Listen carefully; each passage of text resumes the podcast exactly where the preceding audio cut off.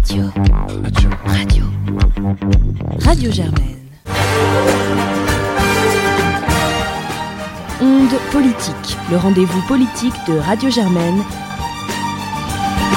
Bonjour à toutes et à tous dans ce nouvel épisode d'Onde politique, l'émission politique de Radio Germaine. Nous accueillons aujourd'hui Madame Kittery de Villepin, candidate pour la seconde circonscription de Paris pour les élections législatives qui auront lieu les 12 et 19 juin prochains.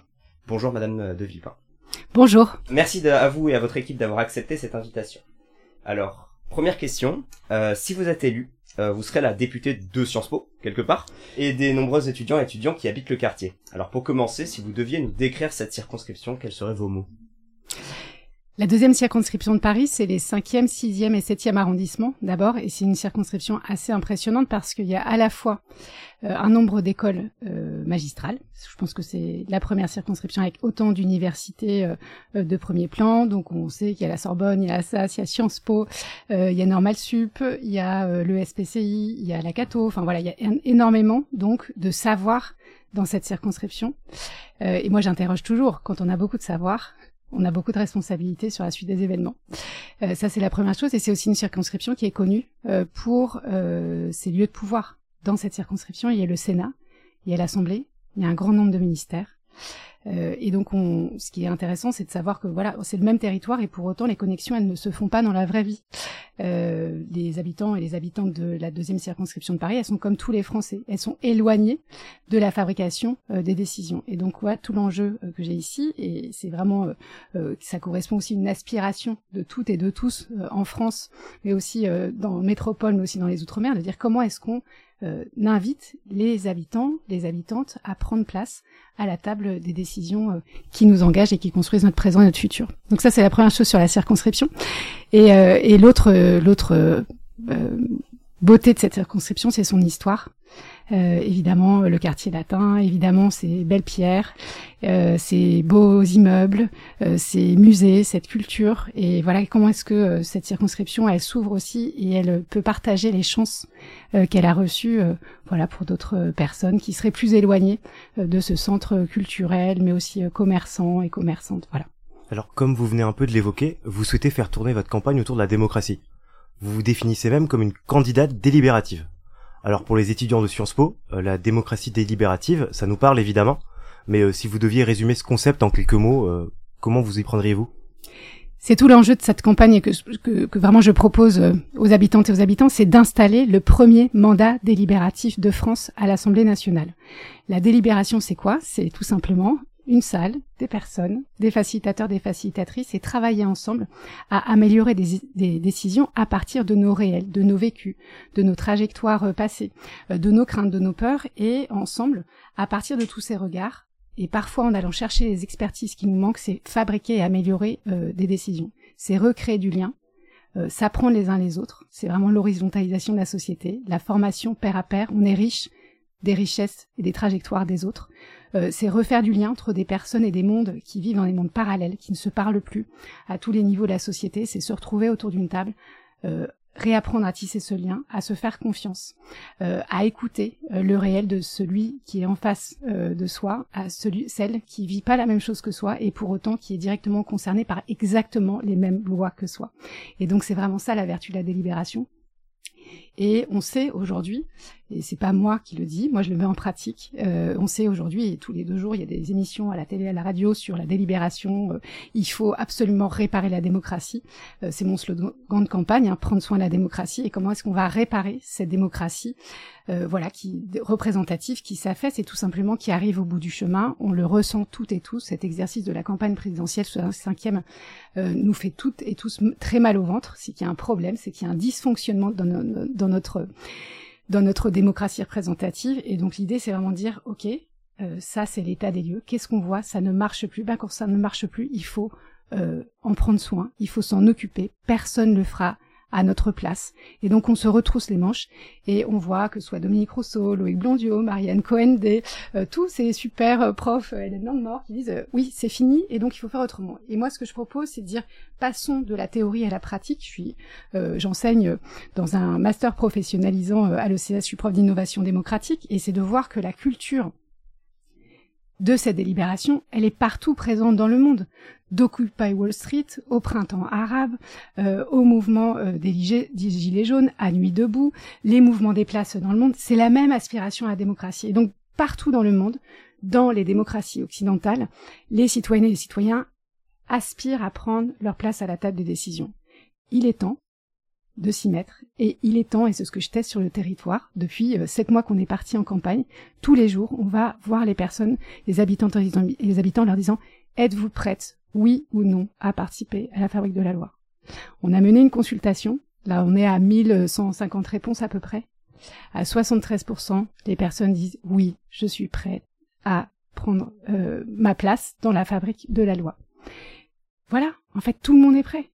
Il y a que l'institution qui pense que les citoyens sont que des bons à rien et juste qu'ils peuvent mettre euh, un bulletin dans une urne. Mais voilà, c'est fini. En fait, c'est fini. Sauf qu'aujourd'hui, nous manque les canaux pour faire que ça existe. Et c'est vraiment le défi. C'est ce qu'on sait avec toute mon équipe. Aujourd'hui, on est une trentaine de bénévoles. On est toutes et tous bénévoles dans cette campagne. Ça fait sept mois qu'on est parti en campagne. Ça fait sept mois qu'on se donne les moyens, ici et maintenant, d'installer ce premier mandat délibératif. Alors très concrètement, euh, vous proposez pour vous en définitive de ce qu'on appelle, en, ce qu'on a coutume d'appeler un mandat impératif, euh, c'est-à-dire un mandat où euh, l'élu n'est pas libre d'un peu de respecter ou pas ses promesses, mais il est obligé législativement de, de, les respecter, mais en mixant ça donc avec des processus de délibération abermacienne. la démocratie abermacienne, elle est souvent critiquée en sciences sociales et politiques pour invisibiliser la parole des minorités dans la délibération, et notamment des femmes et des personnes racisées. C'est notamment toute la critique féministe d'Apermas. Euh, donc ces femmes et ces personnes racisées qui auraient moins de place dans les débats publics. Alors comment comptez-vous contrebalancer ce risque? Bah, Tout simplement en s'inspirant des meilleurs travaux de l'époque. Hein. euh, L'idée, c'est de dire aujourd'hui, il y a énormément de dispositifs qui existent dans le monde, et dans plein de pays du monde d'ailleurs. Euh, et en France, on, on, commence à avoir une sacrée ingénierie de la concertation. Donc avec beaucoup, beaucoup de retours d'expérience, j'ai travaillé euh, notamment euh, beaucoup donc sur cette campagne inspirée directement de Dominique Rousseau, euh, la théorie de la démocratie continue et du mandat délibératif. Donc il est venu par exemple travailler avec nous. On travaille aussi avec les jeunes étudiantes et étudiants du master ingénierie de la concertation de Loïc Blondio, qui sont des praticiens, des praticiennes. On, s'est aussi éclairé des travaux et Armel Lecause est venu, c'est le celui qui a fondé Démocratie ouverte, qui aujourd'hui accompagne un nombre incalculable de conventions citoyennes, d'assemblées locales un peu sur le territoire. on travaille aussi euh, avec des amis qui sont euh, qui sont issus notamment de l'expérience de Saillant dans la Drôme, dont vous avez certainement entendu parler, donc euh, Tristan Réchid, Thomas Simon, de tout ce qui, donc de, de l'entreprise, enfin l'entreprise, je sais pas comment, c'est pas une entreprise, c'est une coopérative qui travaille, qui s'appelle Fréquence Commune et qui ont accompagné 500 listes municipalistes aux dernières élections euh, municipale. Et en fait, cette culture, elle émerge et elle est là. Et euh, évidemment, comme nous, en tant que citoyens, on n'avait aucun éprouvé démocratique à part celui d'aller euh, voter à l'élection des délégués et que le plus populaire soit élu, ou alors d'élire des gens qui à qui on signe un chèque en blanc poli, un chèque en blanc pour cinq ans, et que globalement, ce qui nous reste, c'est de manifester aussi des pétitions, ce qui est un geste citoyen d'une pauvreté absolue. Hein, à défaut, c'est très bien, mais en fait, on pourrait faire beaucoup mieux. Et l'idée, c'est vraiment de dire euh, on sait aujourd'hui, globalement, en se nourrissant de tous les retours d'expérience euh, français et aussi internationaux, ce qui fonctionne et ce qui fonctionne pas. Quels sont les biais? Et donc, on a modélisé pendant six mois, à la fois avec des personnes qui sont experts de ce sujet et à la fois avec des habitantes et des habitants. Parce qu'il y a un truc qu'on n'arrive pas trop à faire, c'est la délibération sur des lois. En gros, sur le plan municipal, entrée locale, c'est super possible. Euh, c'est aussi possible dans des régions où il y a des budgets, un impact. Il y a eu, euh, par exemple, la Convention citoyenne de la région Occitanie qui a très bien marché. L'idée là, c'est de dire, OK, inspirons-nous de ce qui s'est fait euh, le mieux aujourd'hui et adaptons-le d'une part aux spécificités géographiques de ce territoire. On a la chance, encore une fois, d'être à 15 minutes à pied de l'Assemblée nationale. Euh, on a aussi euh, la chance d'être sur une circonscription qui est très ramassée. C'est trois arrondissements, tout petits. Euh, enfin, tout petit, non, il y a 100 000 personnes dessus, mais, mais voilà, c'est facile de se retrouver un bout à l'autre. On prend le métro, un vélo, et hop, c'est fait. Ce qui serait pas du tout le cas pour des personnes, par exemple, députées sortantes ou sortants, qui s'intéressent énormément à nos travaux et qui disent mais oui mais moi je suis euh, dans les Alpes ou dans les Hautes-Alpes et comment je fais euh, dans des zones montagneuses et rurales et voilà ou d'autres candidates et candidats qui sont euh, dans ce qu'on appelle les quartiers périurbains et donc et voilà donc l'idée c'est de dire nous en tout cas ce qu'on a fait ce qu'on a construit pendant ces six mois très concrètement, donc avec des personnes qui sont des habitantes et des habitants qui ne connaissent rien aux institutions, mais qui ont vraiment cette soif de prendre leur place, et à la fois des praticiens et des praticiennes. Et donc on a modélisé mois après mois, et donc là on a abouti à un premier dispositif qui est prêt à être déployé dès le 20 juin, si je suis élu le 19 juin. Euh, et euh, il y a plusieurs dispositifs. Est-ce que je vous fais, euh, je, vous, je, vous, en parle? Est-ce que vous me donnez cette minute euh... bah, Pour une minute, oui, il n'y a pas de souci. Ouais, quand je dis une minute, c'est, on se connaît pas encore, mais allez, je vais essayer de faire court.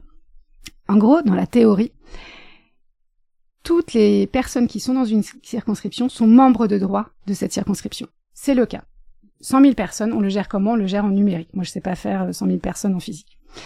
Donc, il y a un espace numérique sur lequel les personnes de la circonscription euh, sont les bienvenues. Il y a 72 000 inscrites inscrits, et puis il y a des habitants des habitantes à partir de 16 ans, qu'elles soient euh, inscrites ou électrices ou électeurs, ça n'est pas le problème. Tout le monde est le bienvenu. On est sur le même territoire, on va travailler ensemble. À l'intérieur de ce grand groupe, donc c'est 100 000, qu'est-ce qu'ils choisissent? Sur le plan euh, numérique, ils vont choisir une fois par an la commission permanente dans laquelle je dois siéger. Ici à Sciences Po, vous savez évidemment qu'il y a huit commissions permanentes et que les députés sont répartis de manière équitable dans l'une de ces huit commissions. L'idée, c'est que ces personnes vont choisir, orienter le mandat sur la commission dans laquelle je, vais travailler. Deuxième chose, ils vont choisir un objectif de développement durable. Je ne sais pas si c'est pauvreté, éducation, euh, climat, euh, je ne sais pas. Euh, ils vont choisir ces deux choses qui vont flécher les travaux de l'année qui sont au long cours. Il y a un panel de 100 personnes, 100 femmes et hommes du territoire, représentatifs du territoire, qui vont travailler sur une session parlementaire de septembre à juillet, sur les travaux au long cours de cette commission, et euh, donc réagir, créer des amendements, délibérer, améliorer les lois sur nos deux piliers, je le rappelle juste rapidement, c'est l'accord de Paris et euh, les 17 objectifs de développement durable. Chaque loi sera scannée à la moulinette à travers ces deux grands engagements de la France, et c'est bien joli de signer des engagements, c'est mieux de les faire. Alors justement, bah, vous parlez de 100 personnes du coup qui sont représentatives, du coup on n'est plus dans du délibératif, à l'instant on vient de passer dans du représentatif. Est-ce que c'est par tirage au sort euh, ou euh, choix euh, de, de, votre équipe ou... C'est pas du volontariat, jamais. D'accord. Euh, c'est vraiment des personnes qui sont tirées au sort sur c'est la constitution d'un panel assez classique et donc avec euh, des âges représentatifs, euh, des quartiers, euh, voilà, géographiques représentatifs, tout un système de parité. Au sens des sondages, quoi. Euh, au sens des sondages, après on s'inspire de la modélisation de la Convention citoyenne pour le climat et on discute beaucoup avec Fréquence Commune qui a trouvé une autre option de porte-à-porte, mais c'est pas encore développé. Juste ça c'est la première chose. Ça c'est le premier, c'est le long cours. Ça c'est 100 personnes sur les travaux de la commission. Mais on le sait, pendant l'année d'un mandat, il y a aussi toutes les lois éruptives qui seraient pas dans la commission. Là, il y a un autre processus. Les personnes, les 100 000 qui sont sur la plateforme numérique, elles vont choisir la commission, l'ODD, et puis ensuite il y a la loi 1, bouton pour, contre, abstention. Là, on est sur de la consultation pure. Et un quatrième bouton, je demande une délibération extraordinaire. Et à partir de 1000 demandes, donc c'est les grandes lois, loi réforme des retraites, euh, loi climat, euh, la loi manif pour tous, toutes les lois qui cristallisent énormément de tensions. Et là, qu'est-ce qu'on fait? À partir de 1000 demandes, on déclenche une procédure extraordinaire, on loue un gymnase et un certain grand nombre de facilitateurs et de facilitatrices, et on va écrire ensemble les cartes des controverses de euh, sur ce sujet, quelles sont les controverses, les peurs, les craintes, les trous dans la raquette? C'est ça qu'on fait. Donc ça, c'est un dispositif qui est actionnable par les citoyens eux-mêmes sur des textes qui cristallisent des tensions. L'idée, c'est quoi? L'idée, c'est qu'en tant que première euh, députée française sous euh, un autre, enfin sous un choix de régime délibératif, c'est quand je prends la parole dans l'hémicycle, c'est d'exprimer ce qui se dit sur le territoire. Où sont les craintes? Où sont les peurs? Où sont euh, les trous dans la raquette? Euh, Voilà, si on avait eu ce type de dispositif et que les 577 députés français étaient sur le territoire au moment euh, de la taxe carbone et qui auraient pu dire excusez-moi monsieur le ministre, il y a un problème avec votre loi, c'est que qui va trinquer? C'est pas du tout vous avez choisi d'épargner les compagnies d'aviation, en revanche qui va trinquer? Les infirmières, les aides-soignantes, les profs qui se déplacent en voiture euh, dans tout dans tout le pays. Euh, les, les voilà toutes ces personnes les électriciens les livreurs les réparateurs et tout ça. Et donc c'est eux qui trinquent en premier. Mais vous êtes euh, il y a un problème monsieur le ministre. Voilà. Donc c'est c'est vraiment faire remonter la parole du territoire. Et donc dans ces deux dispositifs voilà, personne ne sera mis en dehors. Le premier sur le panel, on travaille encore au long cours. Dans les 100 personnes, elles se réunissent cinq fois par an, un week-end, et elles donnent mandat à 12 personnes euh, qui viennent siéger avec moi tous les lundis. Vous savez que les députés siègent mardi, mercredi, jeudi. Tous les lundis de 9h à 19h, il y a les 12 personnes qui, pour le coup, sont indemnisées. Pour le coup, on reconnaît un travail, une valeur à leur travail. Et donc là, l'idée, c'est de contractualiser. Donc on a déjà préparé les, courriers. Euh, monsieur l'employeur, je ne sais pas quoi, ou euh, Madame l'employeuse de telle association, voilà, votre salarié est réquisitionné, ou votre étudiante, étudiant euh, dans telle, voilà, ne sera pas là huit lundis d'affilée et il sera indemnisé tout. Et là, on tord vraiment tous les biais qui ne permettent pas à des personnes, d'une part, de venir euh, voilà, travailler, contribuer, mais aussi d'apprendre plein de choses et elles-mêmes demain de retourner dans leur fac ou dans leur boulot ou dans leur assaut en étant euh, voilà grandi par cette expérience. Mais euh, justement, en fait, de manière strictement juridique, ce que vous dites est très intéressant, mais est-ce que ça va pas directement à l'encontre de l'article 26 de la Constitution? Et par exemple, j'aurais un exemple précis. Euh, J'imagine que les parrainages, c'est aussi quelque chose de, de, très important qui devrait être discuté ensemble, mais on a on a la jurisprudence du Conseil constitutionnel qui va en fait frappe, qui frappe de nullité les parrainages qui seraient discutés de manière délibérative et non pas impérative. Alors, je pense qu'il faut rappeler que ce, je ne propose pas un mandat impératif à aucun moment. Vous m'avez entendu parler de mandat impératif? Non, c'est ma déduction par rapport à ce que j'avais lu, mais effectivement. Ben non, c'est un mandat délibératif. Donc ça n'a absolument rien à voir. Je voterai sur chaque loi euh, en fonction de d'une part de ce que je juge nécessaire de voter, je suis tenu par un cadre qui est celui de l'accord de Paris sur le climat et des 17 objectifs de développement durable. À chaque fois que je vais voter, je vais justifier mon vote au regard de la consultation, au regard de la délibération, au regard euh, des textes de l'accord de Paris et tout. Voilà ce que j'ai décidé. Donc évidemment, il y a 300 lois par an. Évidemment, la moitié du temps, il y a plein de gens qui seront très énervés parce que j'ai voté, mais la vertu n'est pas là. La vertu est de relayer, d'être cette courroie de transmission dans l'hémicycle et dans les travaux, d'une part du travail qu'on a élaboré ensemble sur tous les travaux de la commission, et d'autre part du réel, de ce qui se dit, et de quelles sont les souffrances engendrées par ces lois, et de les porter à l'intérieur. C'est ça la délibération, c'est reconnaître les vulnérabilités, reconnaître les souffrances. Et c'est ça vraiment que voilà que, que je veux installer. Et ça n'a rien à voir avec la décision. Et la décision, in fine, à l'Assemblée, une voix sur 577, c'est pas ça qui va changer la face du monde. D'accord. Vous voyez ce que je veux dire? Mais c'est la vertu et montrer aux 576 autres que notre boulot est de faire cette courroie de transmission et que beaucoup de problèmes qu'on a dans nos lois aujourd'hui seraient évités si on avait tiré les sonnettes d'alarme, si on avait relayé euh, la parole des citoyens à l'intérieur de l'Assemblée nationale. Ouais, donc effectivement, dans ce sens-là, il n'y a pas besoin de l'accord du Sénat. Euh, euh, oui, non, mais c'est important. Ça n'est pas un mandat impératif. c'est un mandat délibératif. Ouais.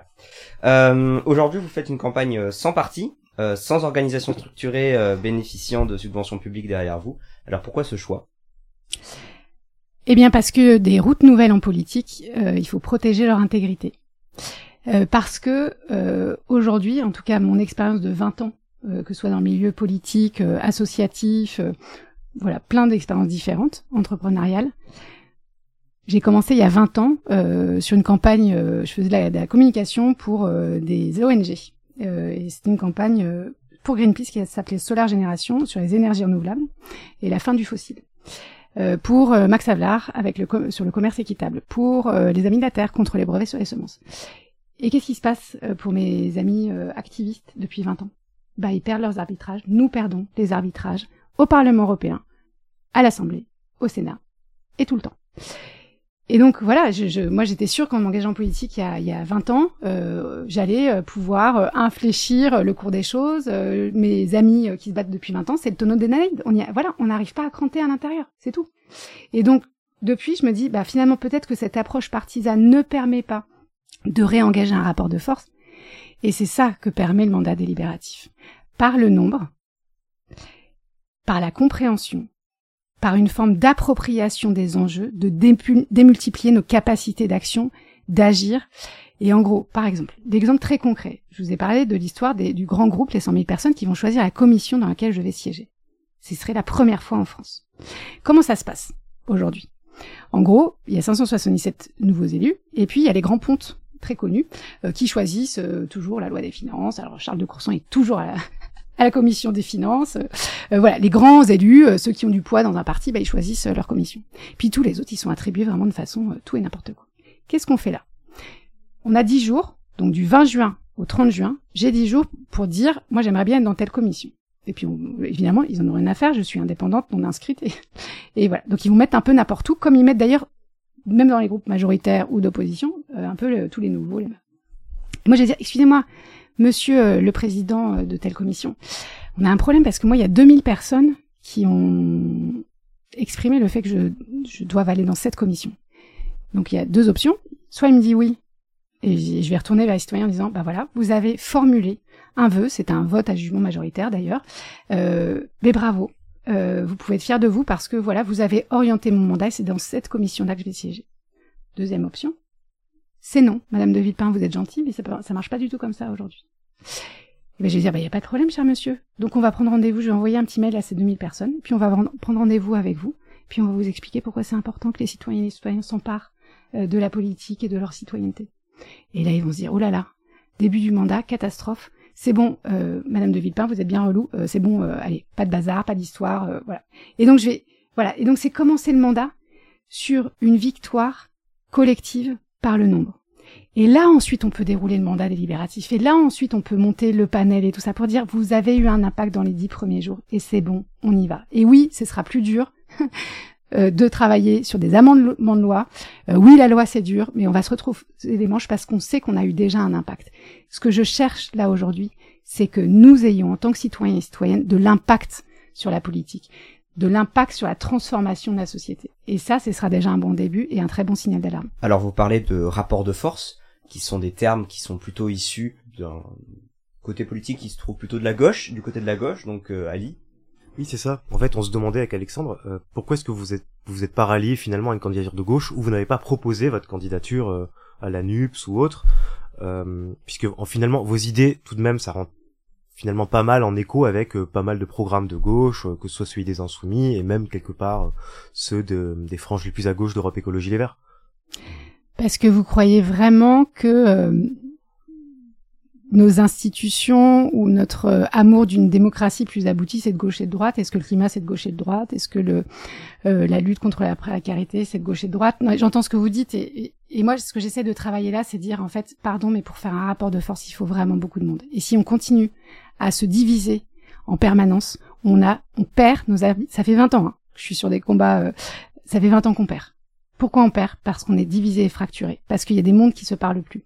Parce que moi, je suis désolée, mais sur le climat, on a à la fois besoin des activistes, des euh, associations, des gens qui font du repair café, des gens qui font euh, des jardins partagés, des gens qui font du recyclage et tout ça. Et on a besoin des entreprises. On a vraiment besoin des entreprises. On a vraiment besoin que tout le monde fasse euh, la transition de manière accélérée et tout ça. Et donc là, si évidemment on jette les personnes en disant ah mais toi t'es comme si t'es de gauche ou t'es d'extrême gauche ou t'es de droite ou d'extrême droite, pardon, euh, j'ai une limite quand même. Mais en fait, qu'est-ce qu'on cherche à faire? On cherche à remettre les, les gens en capacité de peser. La question de, il y a beaucoup de gens qui se qui se recroquevillent par peur du monde, donc qui vont effectivement avoir des attitudes de vote euh, complètement dans leur peur, complètement, ça n'a aucun sens. Voilà. Et en fait, on a aujourd'hui, euh, le, le, GIEC a été très clair, hein. on a trois ans pour inverser les émissions de gaz à effet de serre. Trois ans.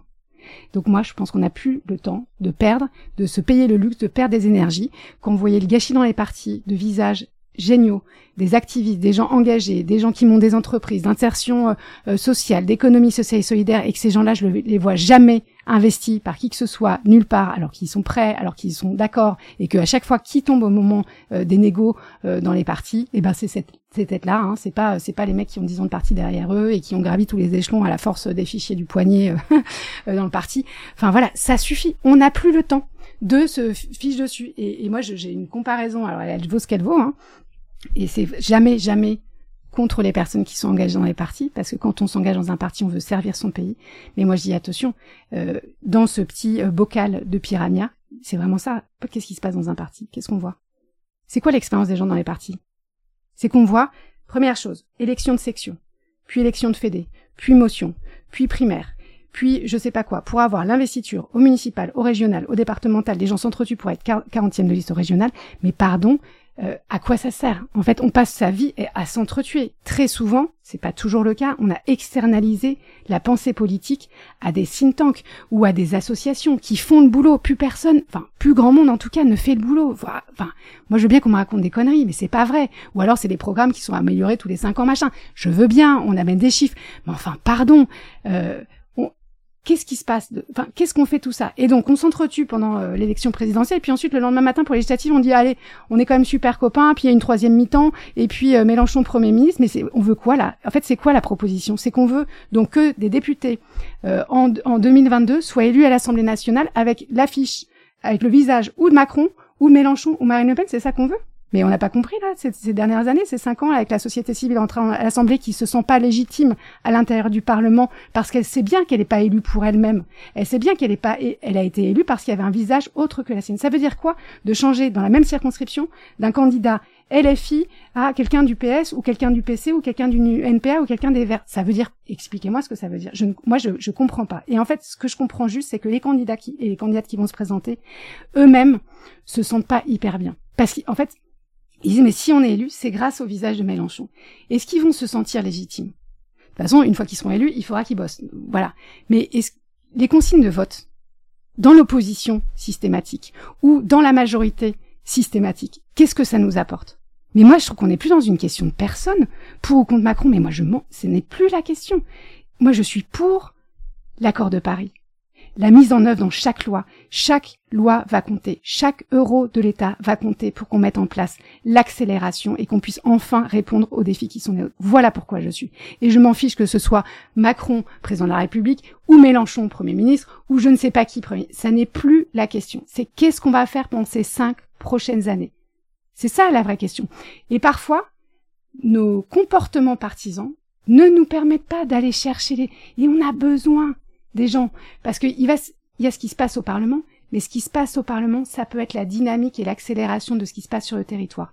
Quand les personnes qui habitent la circonscription vont venir délibérer sur la loi, on va passer à la moulinette chaque loi en disant ah cette loi ça marche pas du tout là sur l'ODD euh, je ne sais pas quoi et sur l'accord de Paris on n'est pas au niveau donc on va bosser bosser bosser faire du plaidoyer les 100 personnes qui ont participé à ce plaidoyer déjà, moi, je le porterai dans l'hémicycle, mais elles, elles vont aller voir les autres députés, quelle que soit leur couleur politique, mais elles vont aussi aller voir des ministres. Et quand elles vont rentrer chez elles, qu'est-ce qui va se passer dans leur entreprise? Elles vont dire, mais moi, je connais la feuille de route de l'accord de Paris. Moi, je connais les objectifs de développement durable. Quand on va repartir dans sa fac ou son université, on va dire, mais en fait, moi, je, les connais. Et donc, on va démultiplier, accélérer. Et ce qui est fou aujourd'hui, c'est que l'État, l'exécutif, ne se sent aucunement investi d'un rôle d'animateur, de chef d'orchestre, d'accélérateur de ces dynamiques-là. C'est quand même marrant. On a signé ces textes en 2015 à l'ONU, euh, 190 pays en ce qui concerne l'accords de l'accord de Paris. Mais l'accord de Paris, c'est à Paris. Pourquoi on est autant à la ramasse Pourquoi on est condamné par l'État? C'est pas, en fait, c'est pas possible. On devrait avoir aussi une fierté de dire, on devrait être leader sur ce plan-là. Les objectifs de développement durable, c'est pareil.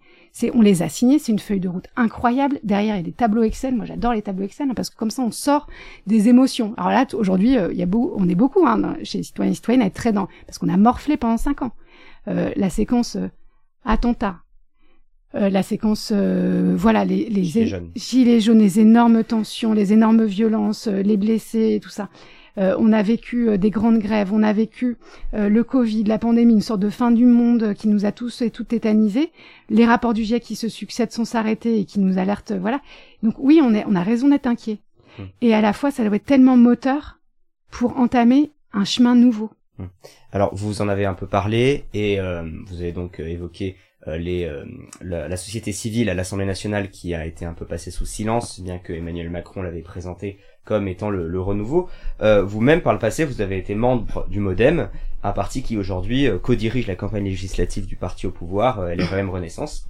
Alors, bon bah, quel regard vous portez sur les cinq années du quinquennat Macron et en général sur ce centre droit auquel vous avez appartenu, qui aujourd'hui dirige l'État? Alors, vous savez, en 2008, donc c'était il y a 15 ans, après 6 ans de bons et loyaux services, je devais être tête de liste aux européennes pour, pour le MoDem, qui était à, ce moment-là un parti. Donc avant, il y avait l'UDF de centre droit, et puis le MoDem, c'était un peu fou. Euh, après cette campagne présidentielle où il y a plein de gens qui ont débarqué, euh, des Verts, des Cocos, euh, des gens de centre droit, de centre gauche et tout ça, et donc on était 100 000 personnes. Euh, c'était vraiment super beau et je suis partie sur deux désaccords importants. le premier avec euh, c'était euh, donc avec François Bayrou. Le premier désaccord profond, c'était qu'il y avait aucune volonté de préparer de futurs responsables politiques à investir des responsabilités. Or pour moi, la formation, la préparation, c'est la clé de tout et il faut faire émerger des nouveaux visages et tout ça. Et puis en fait, lui, il était très content avec sa petite cabine téléphonique et il s'arrange de voilà quand on est. Mais c'est une époque déjà différente et puis c'est en fait exactement la même structuration de parti qui sont designés sur un seul visage. C'est En Marche sur Macron, c'est euh, LFI sur Mélenchon, c'est François Bayrou avec le Modem, et c'est euh, Zemmour euh, avec Reconquête, et puis c'est Marine Le Pen avec le Rassemblement national. c'est quand même un peu fou. Donc c'est des partis qui sont vraiment fondés sur une personnalité et qui ne leur suivront absolument jamais parce qu'il n'y a pas de volonté de faire émerger quoi que ce soit après eux, ce qui est quand même très étonnant, mais bon, ça les regarde. Donc ça, c'est le premier événement, désaccord profond sur la structuration du moment. Nous ne préparons pas des futurs responsables politiques qui puissent incarner cette troisième voie et la troisième voie qui fut ensuite portée par Macron et qui euh, voilà. je ne sais pas comment dire. Moi, je suis gênée. J'ai voilà, à l'époque, j'étais pas du tout. Euh, euh, je n'ai pas du tout été touchée par le discours de Macron. Je n'ai pas voté Macron euh, en 2017 au premier tour, évidemment. Au second, j'ai fait, j'ai fait mon choix. mais je n'ai pas été sensible parce que alors que tous mes potes, je pense euh, l'été, hein, de gauche comme de droite, étaient vraiment sensibles euh, à ce discours. Et pour moi, le discours, eh ben, il, se matérialise, il se réalise. Et donc du coup, euh, voilà, on avait vu l'avènement d'En Marche, la vague société civile. Et je comprends aussi les personnes qui disaient on a besoin de la société civile. Je suis, je partage cet avis, mais sauf que ça se fait pas n'importe comment, pas comme ça d'un bout de baguette magique. Et c'est aussi pour ça que je suis un peu fâchée sur sa instrumentalisation, que ce soit par Macron, mais aussi par Mélenchon et Marine Le Pen sur, ou Zemmour d'ailleurs, sur sur ce sur cette élection c'est-à-dire que voilà, on veut, on veut juste avoir des petits soldats au, Parlement et je pense que ça nous apportera rien du tout. Premier événement, désaccord. Second événement, euh, quand même beaucoup plus profond. En 2005, vous étiez trop jeune pour vous en souvenir, mais vous l'avez appris. Il y a le traité concilial européen. Je fais campagne à fond pour le oui, je suis une européenne. Euh, profondément euh, convaincu, on a besoin d'avoir une Europe politique. Et aujourd'hui, on a une Europe euh, que de marché, ce qui est un peu limité. Enfin, pas que, mais quand même, ça ressemble un peu à ça. Et moi, j'aurais aimé qu'on ait une Europe encore plus politique.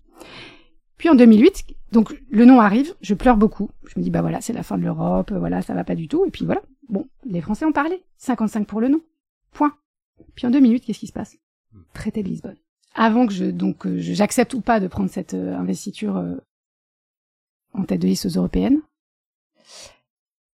et là, je me dis, mais en fait, ça veut dire quoi la démocratie? Hmm. Là, ça fait six ans que je suis euh, sur le terrain tous les jours. Je vois pas mes gosses. Les week-ends, je suis sur les marchés. Le soir, je fais plein de réunions avec plein de militants. C'est génial. Mais à quoi ça sert tout ça? Hmm. Mais, c'est quoi le sens profond de ce mot?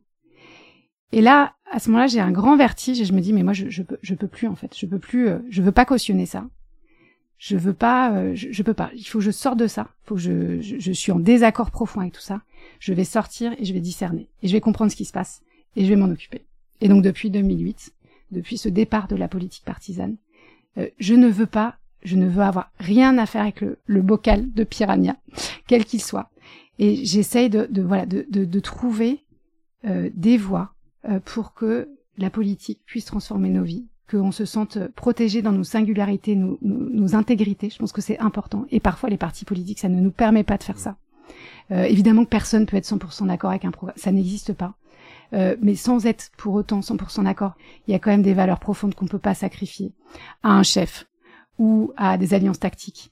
Et, moi, je le sens pas vraiment. Et si je le sens pas pour moi, je me dis, eh ben, travail, travail, parce que j'aimerais aussi pouvoir libérer les énergies de mes copines et copains activistes depuis 20 ans, des personnes qui adoreraient faire de la politique et qui apportent tant dans la société et qui ne peuvent pas mettre un doigt dedans.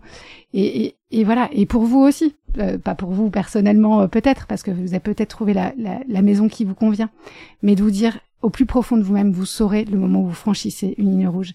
Et je vous en supplie, il faut pas franchir la ligne rouge parce qu'après on peut plus se regarder dans une glace et parce qu'après on peut plus être utile au monde. Mm. Quand on a renoncé à soi, vraiment, c'est hyper dur. Et c'est comme ça qu'on a des générations de politiques et c'est, c'est, en fait, c'est presque pas de leur faute. Mm. En fait, on, on fait des conneries parce que c'est dysfonctionnel parce qu'un parti politique c'est dysfonctionnel, parce que notre notre cinquième est dysfonctionnel. Et donc c'est pas de la faute des gens. Moi j'en veux à personne. Je dis simplement quand c'est trop dysfonctionnel, il faut arrêter, se protéger et travailler d'autres routes et d'autres manières de faire. Et franchement, ça fait sept mois qu'on est en campagne. Il y a cinq ans on avait fait ma voix. Euh, ça avait fait, c'était une expérimentation géniale. Tout le monde est ressorti épanoui et c'est exactement l'inverse que vivent mes potes dans d'autres partis politiques où ils ressortent en mille morceaux. Du coup, c'était le 13 décembre 2007, l'accord de Lisbonne, mais signé. Du coup, ça a bien été euh, adapté euh, en 2008. J'adore ce, ce, petit fact-checking euh, en live. Merci. Vous affronterez au cours de cette campagne Madame Rosset, candidate socialiste de la Nupes, qui a tenu sa convention d'ailleurs ce samedi. quel regard est-ce que vous portez sur cette candidature et de manière générale sur vos concurrents? C'est une bonne question. Est-ce que j'ai un regard? Non. Chacun fait ce qu'il doit faire. Donc voilà, moi je respecte mes concurrents. voilà, ce que je trouve bien, c'est qu'il y, ait tout le monde. Parce que si je devais gagner, le 12 et 19 juin prochain, je voudrais que ce soit en face de tout le monde et pas avoir bénéficié d'accords. C'est-à-dire que cette voie, cette façon de faire la politique, non pas trois semaines avant l'élection, mais d'aller chercher les habitantes et les habitants un par un, une par une, en porte à porte, sur le territoire pendant sept mois, leur apporter une consultation, les entendre, les écouter, cette relation de proximité. Voilà. Ça, ça, ça fait de la légitimité pour le mandat. Parce que c'est pas une étiquette ou un logo qui aura fait cette légitimité, c'est le, la légitimité par le terrain. Il y a un peu l'art de la politique à l'ancienne. Vous voyez, c'est les yeux dans les yeux dans la rue. En fait, on n'est pas sur Twitter dans la rue, ou on n'est pas à la télé, donc on peut pas se cacher. On est, quand on est dans la rue, face à ses concitoyens, face entre citoyennes et citoyens, on peut pas tricher, on peut pas mentir, et on peut pas se cacher derrière rien d'autre qu'une proposition politique. Mais, juste, ça, ça rappelle pas mal le, finalement ce que disait Jean-Luc Mélenchon pour le premier tour en termes d'union populaire. Moi, je crois qu'il n'y a pas grand-chose à tirer de ce monde-là, et c'est pas encore une fois pour les personnes qui sont engagées, parce que je j'admire et je respecte l'engagement au service de son pays, vraiment. Après, euh, moi, les arrangements et les négos, je trouve ça euh, complètement surréaliste en fait. Ce qui s'est passé pour beaucoup de personnes que je connais ces quelques dernières semaines, je trouve ça profondément euh, absurde en fait. Pourquoi? Pourquoi certains? Pourquoi pas d'autres? Pourquoi tel poids? Pourquoi tel machin? Voilà, qu'est-ce que ça veut dire pour les habitantes et les habitants du territoire? Vous savez ce qu'ils me disent les gens depuis six mois? C'est la première fois que ça m'arrive, ça fait 20 ans que je fais que je suis très active euh, sur les, territoires en général. Ça fait six mois que les habitantes et les habitants, ils me demandent pour qui voter. Madame de Villepin, je suis un homme de gauche. Qui je dois voter là cette élection? Madame de Villepin, je suis une femme de droite, j'ai toujours... Qui est la droite aujourd'hui? Je ne comprends plus. Qu'est-ce qui se passe? Et là, pour ces législatives, je vous raconte pas le délire. Donc là, ça fait 15 jours. Les gens, ils sont encore plus perdus. Déjà qu'avant, c'était la perdition totale. Là, c'est mais... Alors en fait, c'est quoi? C'est qui euh, euh, Des militants, pareil, désemparés. Mais nous, on a fait tout ça pourquoi Nous, on est amoureux de la démocratie. Je croise des, gens, euh, par exemple, qui, qui ont fait la campagne de Mélenchon. dans la circonscription, on s'est croisés sur le terrain et ils me disent, mais nous, euh, nous, cette histoire-là de de l'Assemblée euh, Mélenchon Premier ministre, mais on a toujours dit qu'on fait pas ça. Nous, on veut une constituante, on veut une, sixième, on veut, on veut réparer euh, les institutions. Mais là, pourquoi est-ce qu'on a instrumentalisé? Quand je dis ça, c'est pas moi qui le dis, c'est eux. Ils disent mais mais, mais qu'est-ce que ça qu'est-ce que ça va à voir? Et, là donc du coup on va travailler avec le PS qu'on a combattu pendant cinq ans. Mais personne ne comprend. DPS qui disent mais alors maintenant on travaille avec Jean-Luc Mélenchon mais on a dit que c'était un diable complètement pro-Poutine, pro-russe et maintenant c'est sympa. Des copains verts qui me disent mais mais l'Europe? Mais mais mais mais, qu'est-ce qu'on fait de l'Europe dans cette histoire? Là Jean-Luc Mélenchon aurait dit euh, hier, est-ce que c'est Jean-Luc Mélenchon, je ne sais pas qui, qui a dit que le bio dans les cantines ça pouvait pas se faire à cause de l'Europe? C'est quoi ce mensonge? C'est quoi ce mensonge? En fait, sans Europe, euh, l'écologie, la France, on serait les, sans Europe, on serait encore moins bien que là où on en est. Déjà que c'est pas très glorieux, mais enfin franchement. Donc on se sert, on instrumentalise ce troisième tour pour euh, détruire l'Europe. C'est ça qui, c'est ça le projet, quoi. Donc vous voyez, tout ça, moi je pose des questions et je vous raconte ce que j'entends. Les gens, ils sont encore plus perdus. Donc je crois que encore une fois, vu l'époque et vu les enjeux qui sont les nôtres, euh, franchement, remettre des repères. Et c'est pour ça qu'on travaille de manière indépendante c'est remettre des repères quand il n'y a plus rien. Quand c'est une forme de... Voilà. Et les repères, c'est quoi? Une méthode, la démocratie délibérative, deux piliers fédérateurs, deux textes, l'accord de Paris sur le climat et les objectifs de développement durable. Et là, ensuite, on va travailler. Parce qu'on n'est plus dans la préférence d'une telle ou d'un tel ou de telle équité. Non, on a une boussole et un horizon commun. Et là-dessus, on va chercher les gens. Et ça, ça fonctionne. Euh, concernant euh, l'extrême droite euh, dans cette deuxième circonscription, bon, l'extrême droite au centre de Paris n'a jamais, on peut pas parler d'un bastion électoral, mais est-ce que vous savez qui vous allez affronter au niveau du RN et de Reconquête? Si on vous pose la question, c'est parce qu'on n'a pas trouvé, notamment, et on, on en fait, on est un petit peu perdu parce qu'on a l'impression que ces investisseurs durent, durent, durent dans la durée, et au final perdent aussi les citoyens qui ne savent pas justement pour qui ils vont voter parce qu'ils n'ont même pas les noms. est-ce que, est-ce que vous avez des informations? Euh, je crois qu'il y a une page Wikipédia qui a été actualisée sur la deuxième circonscription de Paris. Et donc je crois qu'il y a une candidate euh, euh, reconquête. Pour le RN, j'en sais rien. Et Reconquête, je ne sais pas. En tout cas, une chose est sûre, c'est que l'extrême droite n'existait pas dans cette circonscription. Globalement, euh, ça fait 3% en général euh, au premier tour. Et que là, il y a eu un phénomène Zemmour et que j'ai découvert malheureusement devant votre école, un jour où je tractais en décembre. Et ça, j'ai vraiment une, une sorte de choc euh, d'incompréhension euh, très très forte. Donc en tractant devant en décembre, euh, donc rue Saint-Guillaume, pour inviter, je ne sais plus à quelle assemblée locale, avec Rousseau, je ne sais pas qui. Et donc on parlait engagement avec des jeunes, et l'un des deux me dit ah bah vous allez être contente madame. Moi je viens de prendre ma carte. Je dis ah ouais c'est cool, vas-y. C'est quoi? C'est où Reconquête. Et là je suis tombée de ma chaise. J'avoue que j'ai un peu blémi et en disant mais d'où T'es dans la meilleure école du monde. Mais comment tu peux Enfin, comment comment on peut enfin j'ai voilà je suis tombée de ma chaise donc on a discuté euh, cinq minutes. Son pote a halluciné aussi parce qu'il n'était pas au courant. Bref et pour le coup euh, oui on a vu euh, dans la circonscription l'arrivée de l'extrême droite. Voilà. C'est vrai qu'on a vu des affiches devant Sciences Po etc mais oui et puis sur le terrain sur les marchés voilà c'est une, jamais j'avais entendu quelqu'un il y avait d'ailleurs pas de gens qui tractaient jamais pour le Front National ça vaut même pas le coup il y a, il y a pas pour le coup là, là c'est là mais je pense que c'est un feu de paille c'est un feu de paille parce qu'en fait, vraiment, pour là c'est mon expérience qui parle, euh, François Bayrou finit 18,7 en 2007, l'élection présidentielle. Le lendemain, il y a 100 000 personnes qui adhèrent, de toutes les couleurs politiques. Pareil, En Marche, 2017, 400 000 personnes dans le parti.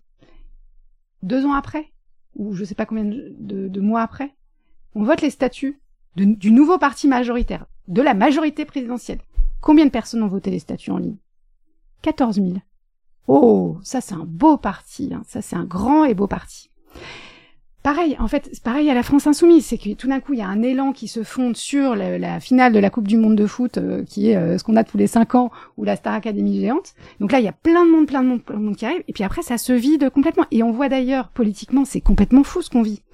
C'est que les grands partis qui sont présents à l'élection présidentielle, sont complètement absents des élections intermédiaires. Euh, voilà, il n'y a pas de corrélation. C'est-à-dire que En Marche, aux élections intermédiaires sur le terrain régional, municipal, machin, c'est pris des énormes roustes. Euh, LFI, pardon, mais on n'a pas vu euh, de grandes mairies LFI arriver. pareil, enfin, c'est assez intéressant cette décorrélation. Et donc il y a une forme là aussi de dysfonctionnement. Il y a une décorrélation de la vie réelle des élus locaux qui, pardon, euh, font le sale boulot un peu partout sur le territoire, complètement abandonné par l'État. Et il y a cette finale euh, de la Coupe du Monde de foot où tout d'un coup, euh, mais pourquoi? Enfin oui. Alors après, il y a aussi des expériences. Il faut remarquer quand on analyse le scrutin, il y a ceux qui ont fait des primaires et d'autres pas du tout.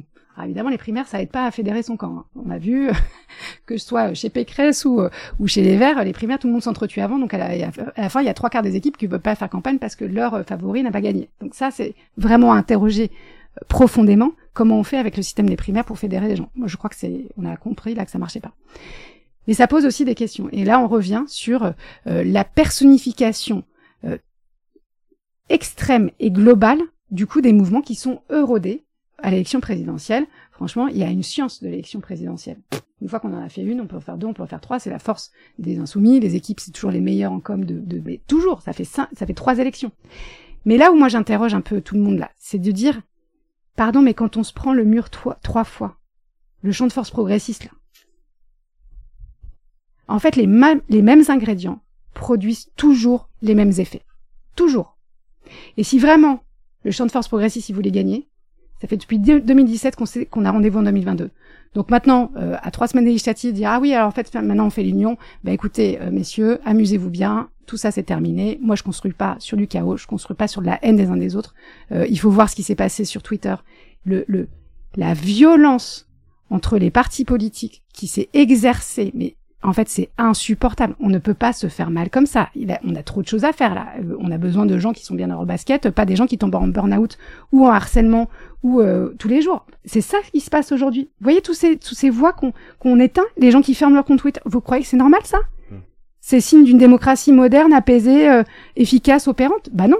Donc faisons autrement. Et on peut le faire. Et alors sur un autre sujet, euh, et puisque vous êtes assez attaché finalement à l'accession de la société civile, les nouveaux profils au sein de l'Assemblée nationale, les ouvertures, euh, qu'est-ce que vous pensez du retrait de Tahabouaf Justement, c'est le même sujet quelque part.